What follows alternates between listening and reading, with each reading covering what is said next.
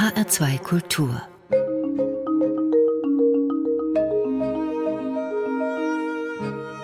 Doppelkopf Heute am Tisch mit dem Journalisten Klaus Pokatzki, Gastgeber ist Eckhard Rölke. Mir scheint es sinnvoll, Sie zunächst mal kurz zu beschreiben, Herr Pokatzki. Sie haben ziemlich langes, etwas wildes Haar. Sie haben eine Trainingsjacke an. Vielleicht haben Sie gerade noch eine selbstgedrehte Zigarette geraucht, das weiß ich nicht so genau. Auf den ersten Blick könnte man sie für jemanden halten, der seit mindestens 40 Jahren in der Hausbesetzerszene aktiv ist. Doch auf der Trainingsjacke, die Sie tragen, ein Wappen, ein Zeichen des Wachbataillons der Bundeswehr. Und genau darüber werden wir sprechen über einen renommierten Journalisten, der vom Kriegsdienstverweigerer zu einem leidenschaftlichen, überzeugten Mitarbeiter der Bundeswehr geworden ist. Unter anderem Ehrenfeldwebel sind Sie, Herr Pokatzke. Sie haben eine ungewöhnliche, außerordentliche Karriere gemacht. Schönen guten Tag. Ja, ich freue mich, dass ich hier sein darf. Und eines sage ich gleich, ich drehe meine Zigaretten nicht selbst. Ich will mit ihrer Jugend beginnen. In Bochum 1953 geboren, der Vater kaufmännischer Angestellter, die Mutter katholische Kindergärtnerin, die Schule, das Abitur. Das klingt nach einer wohlbehüteten Kindheit und Jugend. War das so? Nein, überhaupt nicht. Genau im Gegenteil. Eher weil mein Vater ein alter Nazi war, der auch immer geblieben ist und im Fernsehen immer sehr genau guckte, welche Moderatoren dort jüdische Namen trugen. Andererseits hatte er, ist natürlich völlig kriegsgeschädigt gewesen, Jahrgang 1922, war dann noch junger Offizier, am Ende Hauptmann. Er hatte auch, ja, ich will nicht sagen journalistische, aber schreiberische Neigungen. Er hat Anfang der 50er Jahre einen Kriminalroman veröffentlicht, Der Gespenstermacher unter einem Pseudonym Freta Poki der hat dann, weil er leidenschaftlicher Angler war, für die Anglerzeitschrift Fisch und Fang Artikel geschrieben, die ich mir jetzt alle so langsam in so gebundenen Bänden bei eBay besorge. Mhm. Also von daher war es garantiert keine behütete Kindheit, aber so der krasse Gegenentwurf war eben meine Mutter, katholische Kindergärtnerin, am Ende Leiterin des katholischen Kindergartens in Bochum-Linden am Scharnberge 10, wo wir dann nach der Scheidung meiner Eltern, die dann endlich erfolgte, als ich 16 war, wohnten. Mhm. Und die hatten mir eben wirklich katholisches Christentum als Gegenteil von Nazi, Rassismus, Antisemitismus und so von wirklich frühester Kindheit an vermittelt. Wann sind Sie denn so ein bisschen rebellisch geworden Ihrem Vater gegenüber? Gibt es da so ein Initialerlebnis? Ich glaube, das war wirklich, dass ich mir die Haare äh, habe lang wachsen lassen. Also das war für ihn natürlich schon 60er Jahre. Ich bin Jahrgang 1953 und ich glaube so ab ja, 13, 14 bin ich nicht mehr zum Friseur gegangen. Und da er damals einen rasanten Karrieresprung bei einem Frankfurter Pharmazieunternehmen machte, war er sowieso nur am Wochenende da und konnte das gar nicht mehr richtig steuern irgendwie. Also da begann das Ganze. Dann so Teilnehmer mit 13, 14 bei den Ostermärschen im Ruhrgebiet, bis mir da mhm. die alten Kommunisten fürchterlich auf die Nerven gingen, weil ich glaube, die fanden lange Haare auch nicht so toll. Sie haben also sich früh politisch engagiert und jetzt nicht nur im Elternhaus, Sie haben es schon angedeutet, ähm, Ostermärsche. Sie waren dann auch Mitbegründer der ersten Bochumer Gruppe von Amnesty International. Was war das für ein Impuls, da mitzumachen? Ja, ich suchte etwas, wo ich mich politisch engagieren kann, wo ich aber nicht ideologisch mich zu irgendeiner der damaligen ja nicht demokratischen Bündnisse, die wir hatten, bekennen musste. Also ich meine, der Ostblock kam für mich überhaupt nicht in Frage, war natürlich klar. Also mit Kommunismus hatte ich nichts am Hut. Ich fand aber auch schrecklich, dass wir Westler faschistische oder faschistoide Militärdiktaturen gefördert und unterstützt haben. Südamerika. Ja, Chile kam ja erst in den 70er Jahren, aber damals hatten wir Portugal und Spanien. Dann kam 1967 Griechenland dazu. Wir hatten in Südafrika die rassistische Apartheid-Politik, wo es in der CDU einen unglaublich starken Flügel gab, der nicht nur diese Rassisten in Südafrika unterstützt und gefördert hat, sondern auch all die eben von mir erwähnten Militärdiktaturen. Und ich wollte jetzt etwas, wo ich wirklich was auch tun konnte. Also nicht nur blöde labern. Und Amnesty war damals so strukturiert, dass jede Gruppe drei politische Häftlinge adoptiert hat, also sich gekümmert hat um die Familien, dafür Geld gesammelt hat, ähm, für die Freilassung der Häftlinge gekümmert hat Unser erster war ein südafrikanischer Häftling, ein weißer Apartheidgegner. Dann hatten wir einen sowjetischen Baptisten. Und dann hatten wir, ich glaube, als aller, als den dritten dann damals einen griechischen Häftling. Und dieses unideologische, also Menschenrechte ohne ideologische Scheuklappen zu verteidigen und sich dafür einzusetzen. Mhm. Das hat mich eben so fasziniert. Und dann habe ich damals zwei ehemalige Lehrerinnen von mir gefragt und eine Bochumer Buchhändlerin, in deren Buchhandlung ich damals jobben durfte.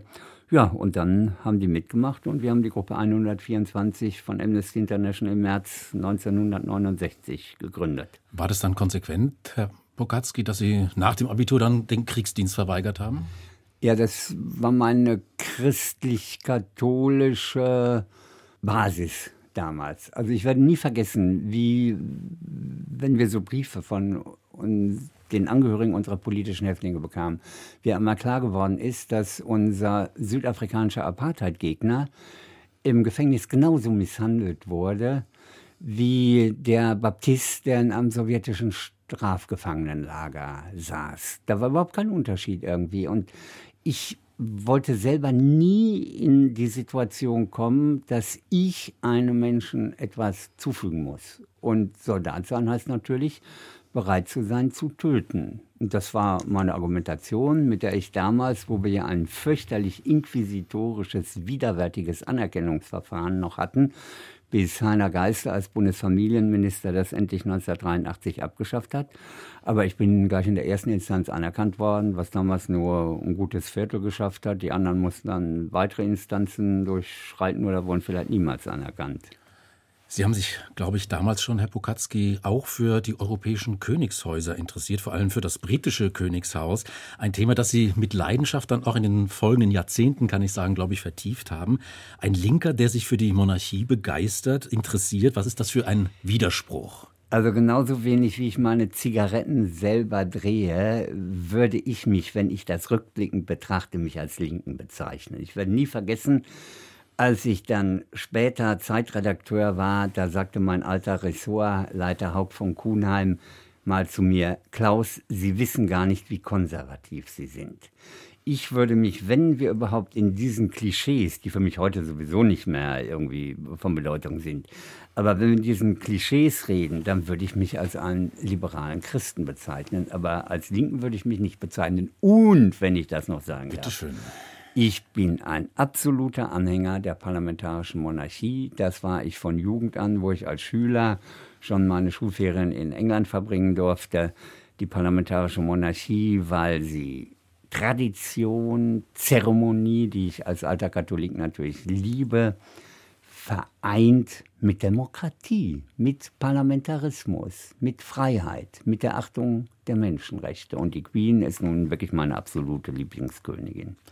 Stichwort Monarchie, damit leiten wir über zur ersten Musik. Eine Ballade haben Sie ausgewählt, die schaurige Ballade von Mary Hamilton. Welches Schicksal hatte denn diese schottische Magd im 16. Jahrhundert? Ja, Mary Hamilton, das ist erstmal natürlich der Name eines der wichtigsten schottischen Adelshäuser und sie hatte, diese Mary Hamilton, hatte ein Verhältnis mit einem Steward. Und dann geht es in einer ganz anrührenden Art und Weise darum, was mit dem Kind passierte, was aus dieser Beziehung entstand und wie Mary Hamilton dann endete. Und gesungen von der Sängerin, die in meiner Jugend eine unglaubliche Rolle gespielt hat, bis heute, die ich heute wahnsinnig liebe, John Bass, und ich mal interviewen durfte.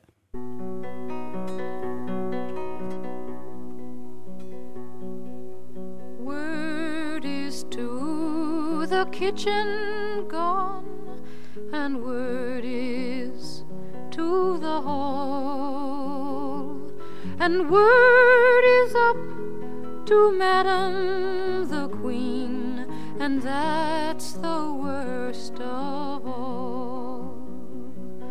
That Mary Hamilton's born a babe to the highest steward of all.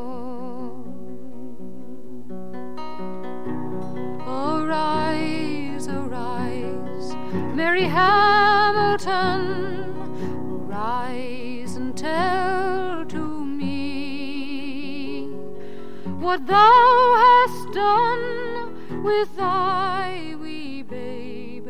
I saw and heard weep by thee.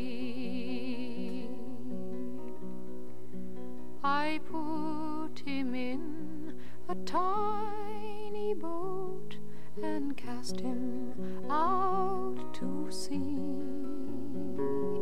that he might sink or he might swim, but he'd never come back to me.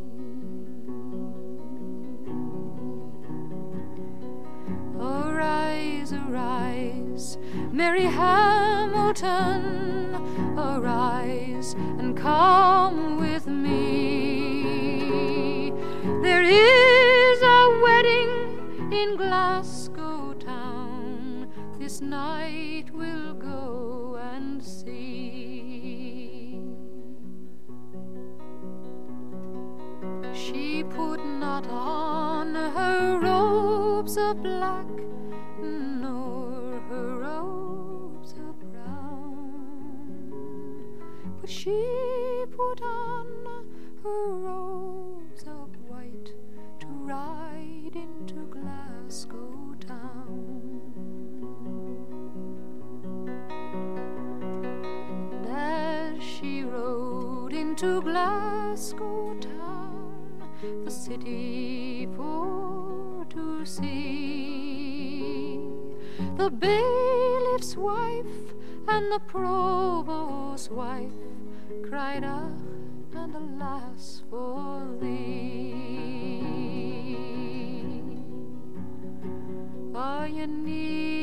Not weep for me, she cried. You need not weep for me. For had I not slain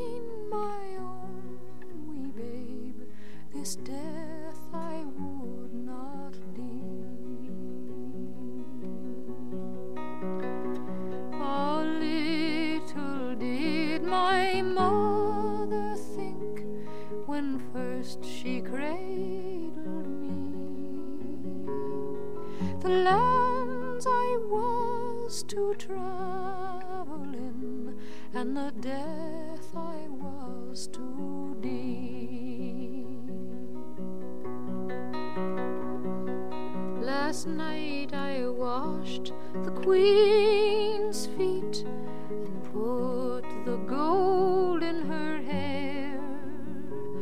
And the only reward I find for this, the gallows to be my share. Cast off, cast off my gown, she cried, but let petticoat be, and tie a napkin round my face, the gallows I would not see.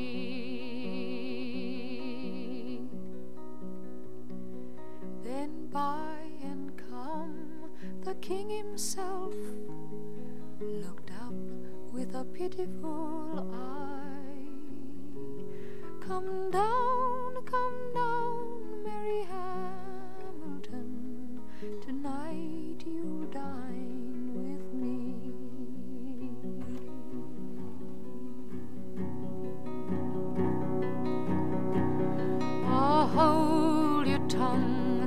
my sovereign liege, and let your folly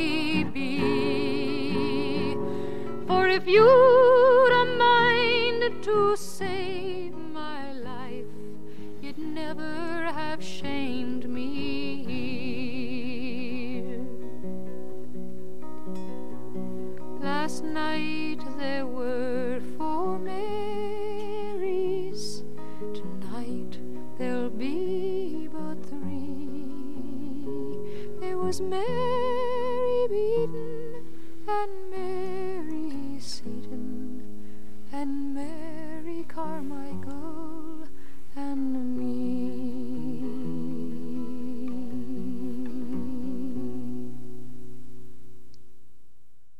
Bass mit der traurigen Ballade Mary Hamilton.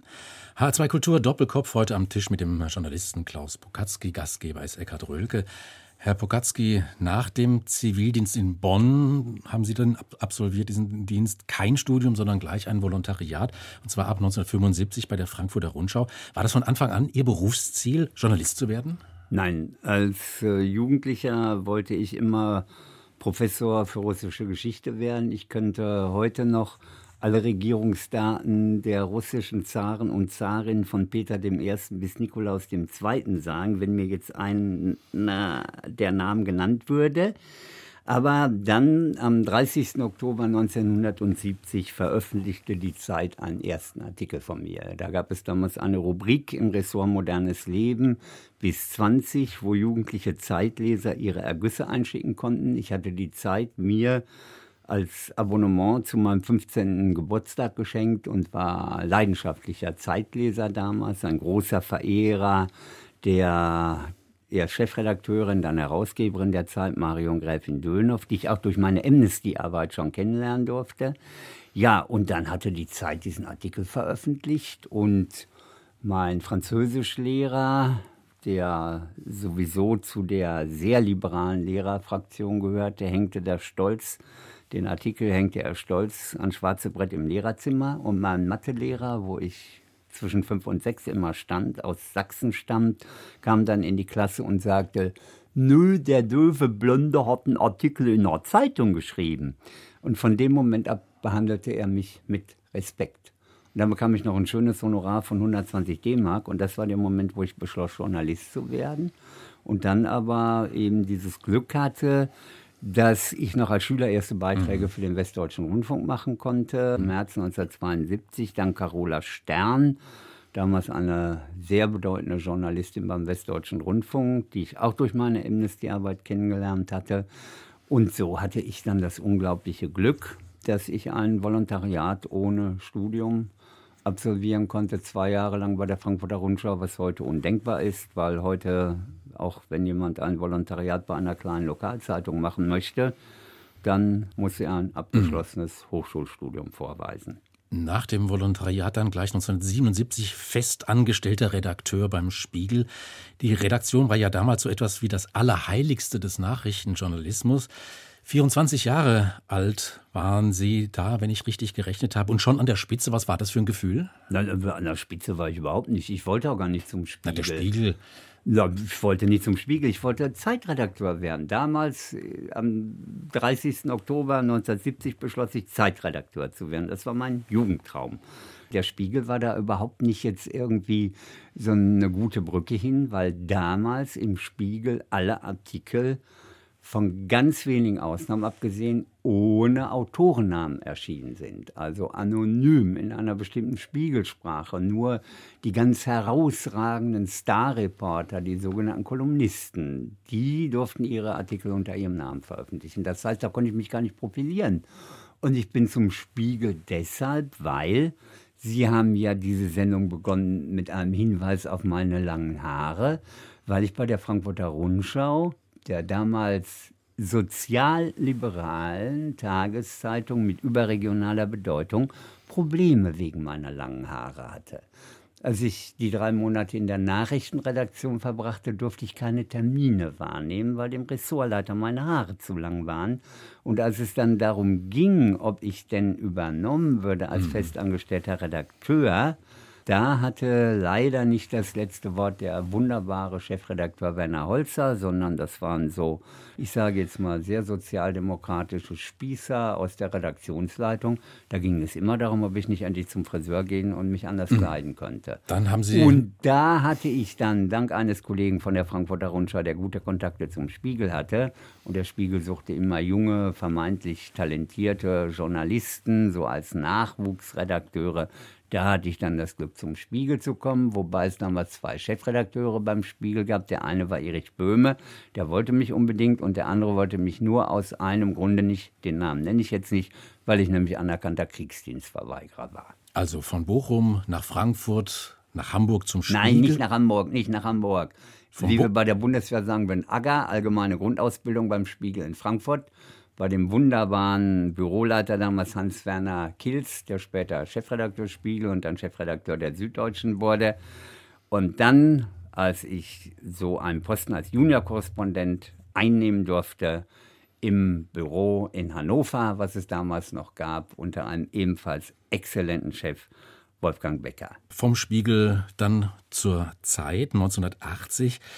Das sind zwei ganz verschiedene journalistische Welten. Wie groß war denn dieser Schritt jetzt für Sie? Sie waren jetzt aber wirklich am Ziel angekommen. Naja, dass ich äh, überhaupt zur Zeit kam, hing dann zusammen, dass ich dann tatsächlich einen Artikel unter meinem Namen veröffentlichen durfte, äh, was als offener Brief damals veröffentlicht wurde an den kurz vor seiner Wahl stehenden dann zum Bundespräsidenten gewählten Karl Carstens, wo ich gesagt habe in meinem Artikel, er solle nicht kandidieren wegen der Art und Weise, wie er mit seiner Nazi-Vergangenheit umgegangen ist. Das war der Bundespräsident, wo vorher bekannt geworden war, dass er Mitglied der NSDAP und der SA war, was bei uns dann völlig unter den Tisch gekehrt und überhaupt nicht zu einer wirklichen würdigen Diskussion geführt hat. Und da habe ich gesagt, solange er nicht bereit ist, mit meiner Generation zu diskutieren darüber und uns zu erklären, Warum er damals in der NSDAP und SA war, will ich nicht als Bundespräsidenten.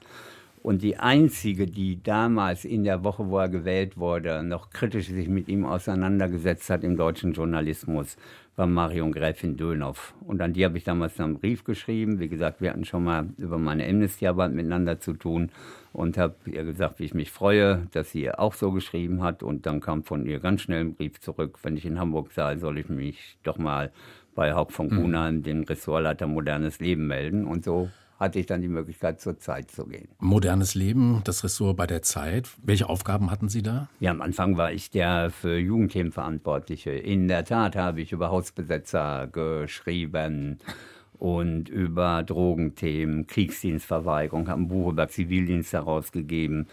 Also alles, ja, die entstehende grüne Partei, alternative Liste, wie sie in Berlin hieß. Also, also was, was mit Jugendszenen zu tun hatte. Das habe ich dann jahrelang gemacht, bis ich dann ja irgendwann auch ein bisschen älter wurde. Sie hatten es vorhin schon gesagt, Herr Pokatzke, Sie haben schon als Schüler Beiträge auch für den WDR gemacht, fürs Radio. Und was ist der Reiz für Sie jetzt im Radio zu arbeiten? Ist es das Sprechen? Ist es der Umgang mit O-Tönen, mit Originaltönen? Ja, ich war immer schon als Kind leidenschaftlicher Radiohörer. Ich war als Kind leidenschaftlicher Leser in der Stadtbücherei in Bochum bei Fräulein Müller, wie damals ja noch gesagt wurde, der Leiterin der Kinderbuchabteilung, hatte ich den Namen ihr kleiner Hamster, weil ich mir die Bücher immer stapelweise mitgeholt habe, was ich auch durfte.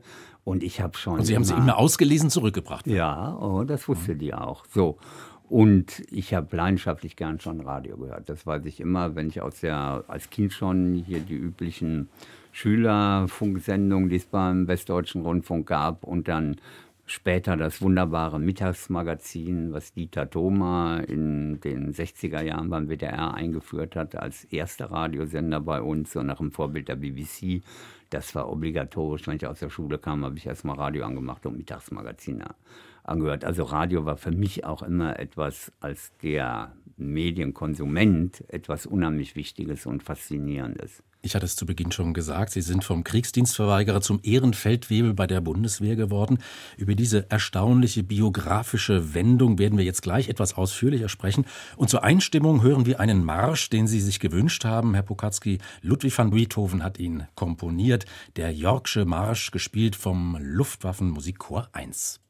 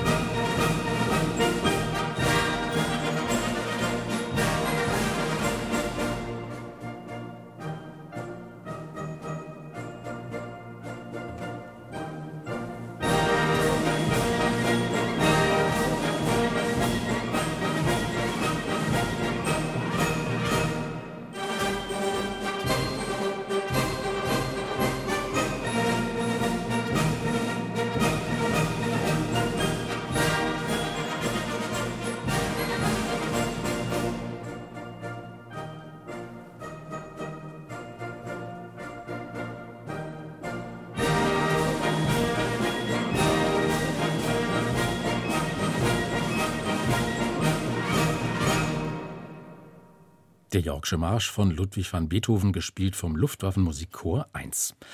H2 Kultur Doppelkopf heute am Tisch mit dem Journalisten Klaus Pokatzki, Gastgeber ist Eckhard Röhlke. Das Jahr 1994, Herr Pokatzki, da sind Sie, wenn ich richtig gerechnet habe, 41 Jahre alt gewesen und da steht in Ihrem Lebenslauf Medientrainer, Referent an der Akademie der Bundeswehr für Information und Kommunikation in Strausberg. Was ist denn da passiert? Ich hatte ein Jahr vorher erste Reportagen für den Deutschlandfunk über die Bundeswehr, die damals ja ganz neu in Berlin war, gemacht. Und da ein von Anfang an unheimlich tolles Verhältnis zu dem damals für Berlin zuständigen Presseoffizier entwickelt, Oberstleutnant Wolfgang Dobrich. Und dann zog 1994 die Akademie der Bundeswehr für Information und Kommunikation von Waldbröl im Oberbergischen nach Strausberg östlich von Berlin um. Dort wurde seit in Waldbröl 1990 das Personal der Bundeswehr für den Bereich Presse- und Öffentlichkeitsarbeit ausgebildet. Und dann in Strausberg suchten die natürlich jetzt neue Trainer. Und dann hat der Wolfgang mich gefragt, ob ich mir das nicht vorstellen könnte. Damals war ich ja noch anerkannter Kriegsdienstverweigerer, muss ich erstmal eine Nacht drüber schlafen. Aber wie ich so auf einmal die Bundeswehrwelt erlebt habe, in meinen Reportagen von Deutschlandfunk. Das allererste war über das damalige Jägerbataillon 581 in Berlin-Kladow. Das war immer so eine bunte, faszinierende Welt für mich, wo ich dann gesagt habe, jo, dann versuche ich das mal. Und Was war da so faszinierend? Ja, weil das so total unterschiedliche Typen waren. Und weil die mir mit einer Offenheit begegnet sind und einer Ehrlichkeit auch.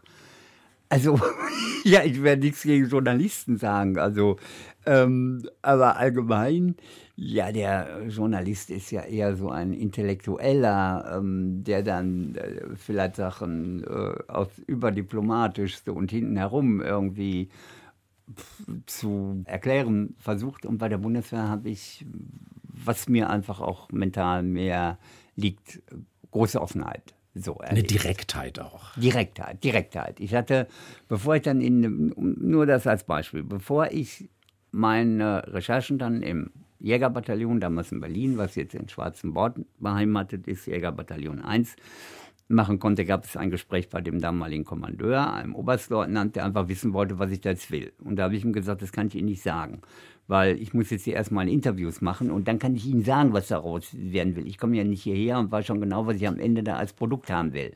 Und dann haben wir uns anderthalb Stunden in immer lauterer Tonart gestritten. Der Oberstleutnant Dobrich saß lachend daneben. Nee, damals war er noch Major, weil er aus der Nationalen Volksarmee kam. Die wurden erst immer so eine Stufe runtergestuft. So, der Wolfgang also, später waren wir dann sehr schnell per Du, saß daneben, lachte sich tot über uns. Drei Kettenraucher beieinander, zwei Kannen Kaffee, damals habe ich noch Kaffee getrunken, ging dabei äh, in unsere Mägen. Und am Ende sagt der Oberstleutnant Paulus, also der Kommandeur des Bataillons, des Jägerbataillons, nur, ich weiß immer noch nicht, was Sie hier wollen, ist mir auch scheißegal, machen Sie, was Sie wollen. Dann wurde ich ein junger Offizier, der so eine Art Projektoffizier für mich war und sich rührend diesen Tag um mich kümmerte. Und dann war ich später noch mal einen weiteren halben Tag da, um Interviews zu machen und so.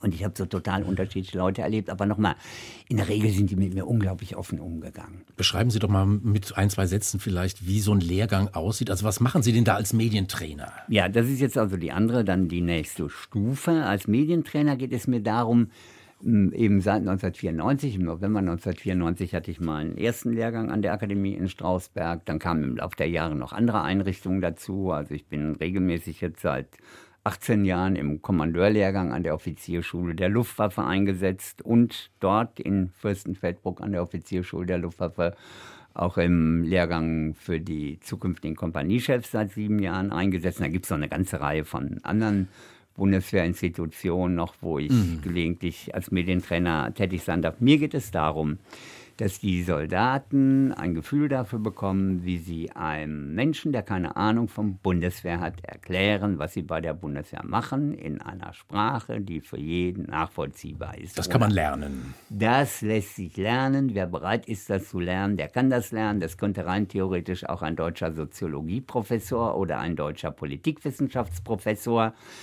wo ich in der Masse von diesen Menschen glaube, dass sie ein solches Medientraining dringend nötig hätten. Und meine Bundeswehrler sind gerne bereit, das zu lernen, weil sie nämlich wissen, wenn jetzt jemand vom Radio sitzt, das ist der steuerzahlende Bürger, der sie bezahlt, der ihnen die Zeit vom Radio opfert mhm. und ihre auf, seine Aufmerksamkeit schenkt und der einen Anspruch darauf hatte, dass er sie verstehen kann, ohne Abkürzungen und ohne militärische Fachbegriffe. Sie sagen, meine Bundeswehr, Herr Pokatzke, man merkt daraus natürlich, das ist ja nicht kein Job, den Sie da einfach machen, das ist sowas wie Berufung, Bundeswehr, ja. das heißt auch Befehl und Gehorsam, Disziplin, körperliche Präsenz und Fitness, heißt auch Treue, Gelöbnis, Kameradschaft. Sind das Begriffe, die alle für Sie wichtig sind, die eine richtige Bedeutung haben? Also die sind für mich von fundamentaler Bedeutung. Also zunächst mal bin ich gleich an der Akademie in Strausberg unglaublich toll aufgenommen worden von den damaligen Wehrpflichtigen, wirklich in ihre Gemeinschaft aufgenommen worden, wo gelegentlich natürlich auch nett gefeiert wurde, wo wir wunderbare Risikospielabende und halbe Nächte hatten. Also die haben mich gleich wirklich aufgenommen. Und dann gab es ein zentrales, schreckliches Erlebnis für mich bei der Bundeswehr.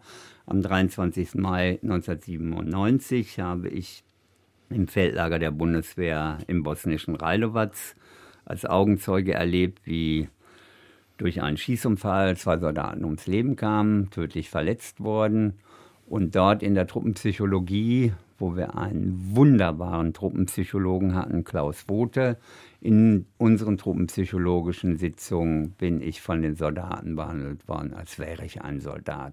Das heißt, die schreckliche Erlebnisse habe ich nicht alleine durchleiden müssen, sondern mir ist da klar geworden, was Kameradschaft im Extremfall bedeutet. Und danach gab es für mich im Grunde nur zwei Möglichkeiten. Das eine, entweder will ich mit dieser Bundeswehr nichts mehr zu tun haben oder ich identifiziere mich mit ihr. Und am Ende dieses Prozesses war mir klar, ich identifiziere mich mit dieser Bundeswehr, ich stehe zu den Auslandseinsätzen und wenn ich in dem Alter wäre, wo ich damals dann noch vor der Wahl gestanden hätte, entweder zu verweigern und Zivildienst zu leisten oder zur Bundeswehr zu gehen, wäre ich zur mhm. Bundeswehr gegangen und deshalb habe ich meinen alten Antrag auf Anerkennung als Kriegsdienstverweigerer dann 2002 zurückgezogen, am fünften Jahrestag des Schießunfalls von Railovac. War das, kann man das sagen, jetzt sowas wie ein offizieller Bruch mit Ihrer Vergangenheit auch? Nein, finde ich überhaupt nicht. Ich, Im Gegenteil, ich habe das Gefühl,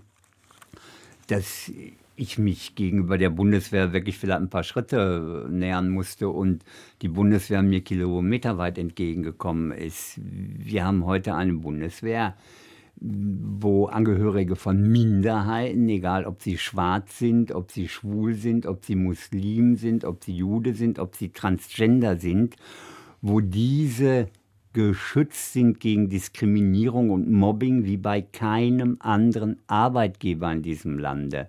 Wer solche Angehörigen von Minderheiten diskriminiert oder mobbt, begeht einen Verstoß gegen Paragraph 12 des Soldatengesetzes, Pflicht zur Kameradschaft.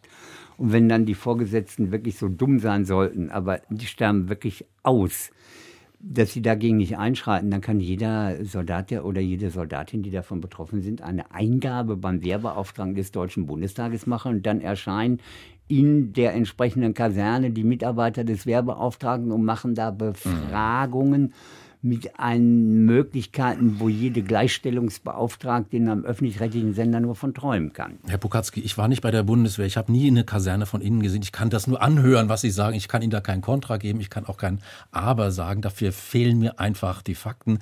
Ich lasse es einfach mal so stehen. Ich finde es toll, mit welcher Überzeugung Sie das hier vortragen. Ich wollte ein weiteres Datum, ein Bundeswehrdatum nennen. 2009, feierliches Gelöbnis und Ernennung zum Oberleutnant der Reserve. Und hinter diesem Begriff steht noch in Klammern vorläufig. Was bedeutet das denn?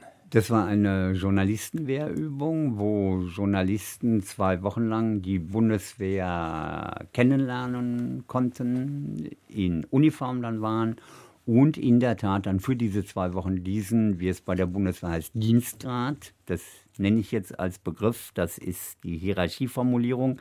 Meinen Lehrgangsteilnehmerinnen und Teilnehmern verbiete ich selbstverständlich ein solches Wort zu verwenden, aber nur kommt es mir selber bei die Lippen. Also Oberleutnant der Reserve vorläufig heißt das von der Hierarchie her dann. Und nach den zwei Wochen ist das dann aber wieder Weg. nicht, Mhm. ist es weg und so bin ich jetzt Flieger der Reserve. Das ist mein offizieller Und? Status. Und Ehrenfeldwebel. Ehrenfeldwebel der dritten Kompanie des Wachbataillons beim Bundesministerium der Verteidigung, weil ich die große Ehre und das Vergnügen habe, seit mehr als zehn Jahren die Veröffentlichungen des Wachbataillons zu betreuen und Redaktionsleiter des Gardisten bin, des zweimal im Jahr erscheinenden Mitteilungsorgans des Wachbataillons. Und dazu gehört jetzt aber auch, dass ich Träger der Gardenadel Nummer 43 des Wachbataillons bin, der höchsten Auszeichnung des Wachbataillons. Und jetzt sind wir dann schon beim Thema Rituale, Inszenierung bei der Bundeswehr. Da hatten Sie ja vorhin schon den Bogen geschlagen von der katholischen Kirche, Ihrer Vorliebe bis hin jetzt zur Ehrennadel. Herr Pokatzki, 1983, Sie hatten das vorhin ganz kurz erwähnt, in einem Nebensatz, glaube ich, 1983 haben Sie bei Rowold das Buch herausgegeben, Zivildienst, Friedensarbeit im Inneren. Wie lesen Sie das Buch heute? Das würde ich nicht anders lesen, glaube ich, als damals. Also meine Wertvorstellung, zum Beispiel meine vollkommene antirassistische Haltung, die mir wirklich schon als kleiner katholischer Junge eingeimpft wurde. Sowas, was für mich wirklich wesentlich ist, dass sich überhaupt nichts geändert. Im Gegenteil, mh, da erlebe ich bei der Bundeswehr auch so, so eine biografische Klammer. 2013, als der erste schwarze US-Präsident Barack Obama seinen ersten Staatsbesuch in Deutschland machte, wurde er vor Schloss Bellevue vom ersten schwarzen Ehrenpostenführer des Wachbataillons, damals Oberbootsmann, inzwischen Hauptbootsmann Benny Schache, auch Redakteur des Gardisten, sage ich dazu, vom Benny empfangen. Und ich war da gerade bei einer Einrichtung der Bundeswehr, wo ich Medientraining machte, sah das live im Fernsehen. Und ich musste in den Garten dieser Einrichtung und vor Glück und Stolz und Berührtheit heulen, weil das auf den Tag genau 40 Jahre war, nachdem ich meinen Zivildienst bei der Informationsstelle Südliches Afrika, einer antirassistischen, einer Anti-Apartheid-Organisation abgeleistet hatte. Und das war die biografische Klammer. Es ist Zeit für eine weitere Musik, Herr Pokatzki, und Sie haben eine Musik gewählt, die man sofort mit Soldaten, auch mit Krieg in Verbindung bringt. Lili Marleen, gesungen von Marlene Dietrich. Warum Dietrich und nicht Lale Andersen? Weil Lili Marleen die war, die dieses Lied bei der Betreuung für amerikanische Soldaten gesungen hat. Die amerikanischen Soldaten, die Dachau befreit haben, das Konzentrationslager Buchenwald befreit haben und denen wir gemeinsam mit den britischen Soldaten und französischen Soldaten verdanken, dass wir die Bundesrepublik Deutschland bekommen konnten, mit der freiesten Presse, die es jemals in Deutschland gab.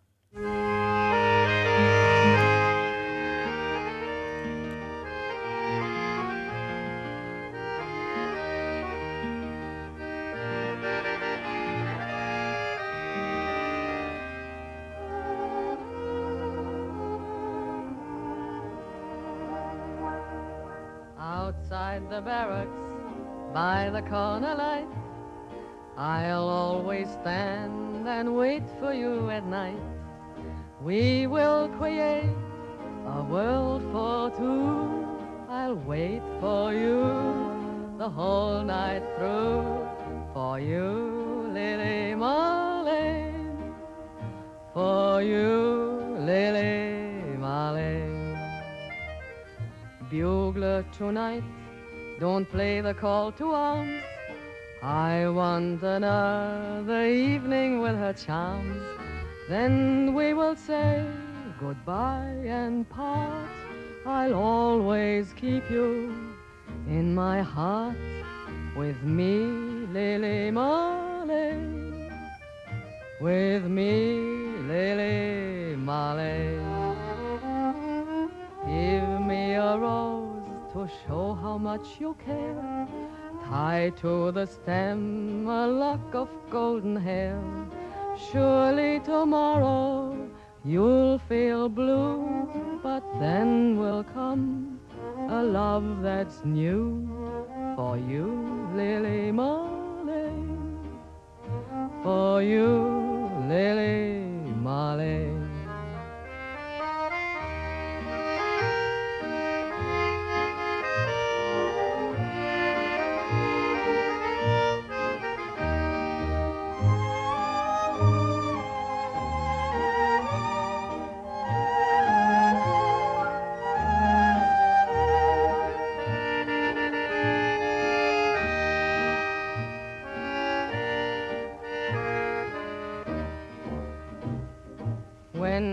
Are marching in the mud and cold. And when my pack seems more than I can hold, my love for you in my might. I'm warm again, my pack is light. It's you, Lily Marlene. It's you, Lily Marlene. My love for you when you's my might. I'm warm again. My pack is light. It's you, Lily Marley. It's you, Lily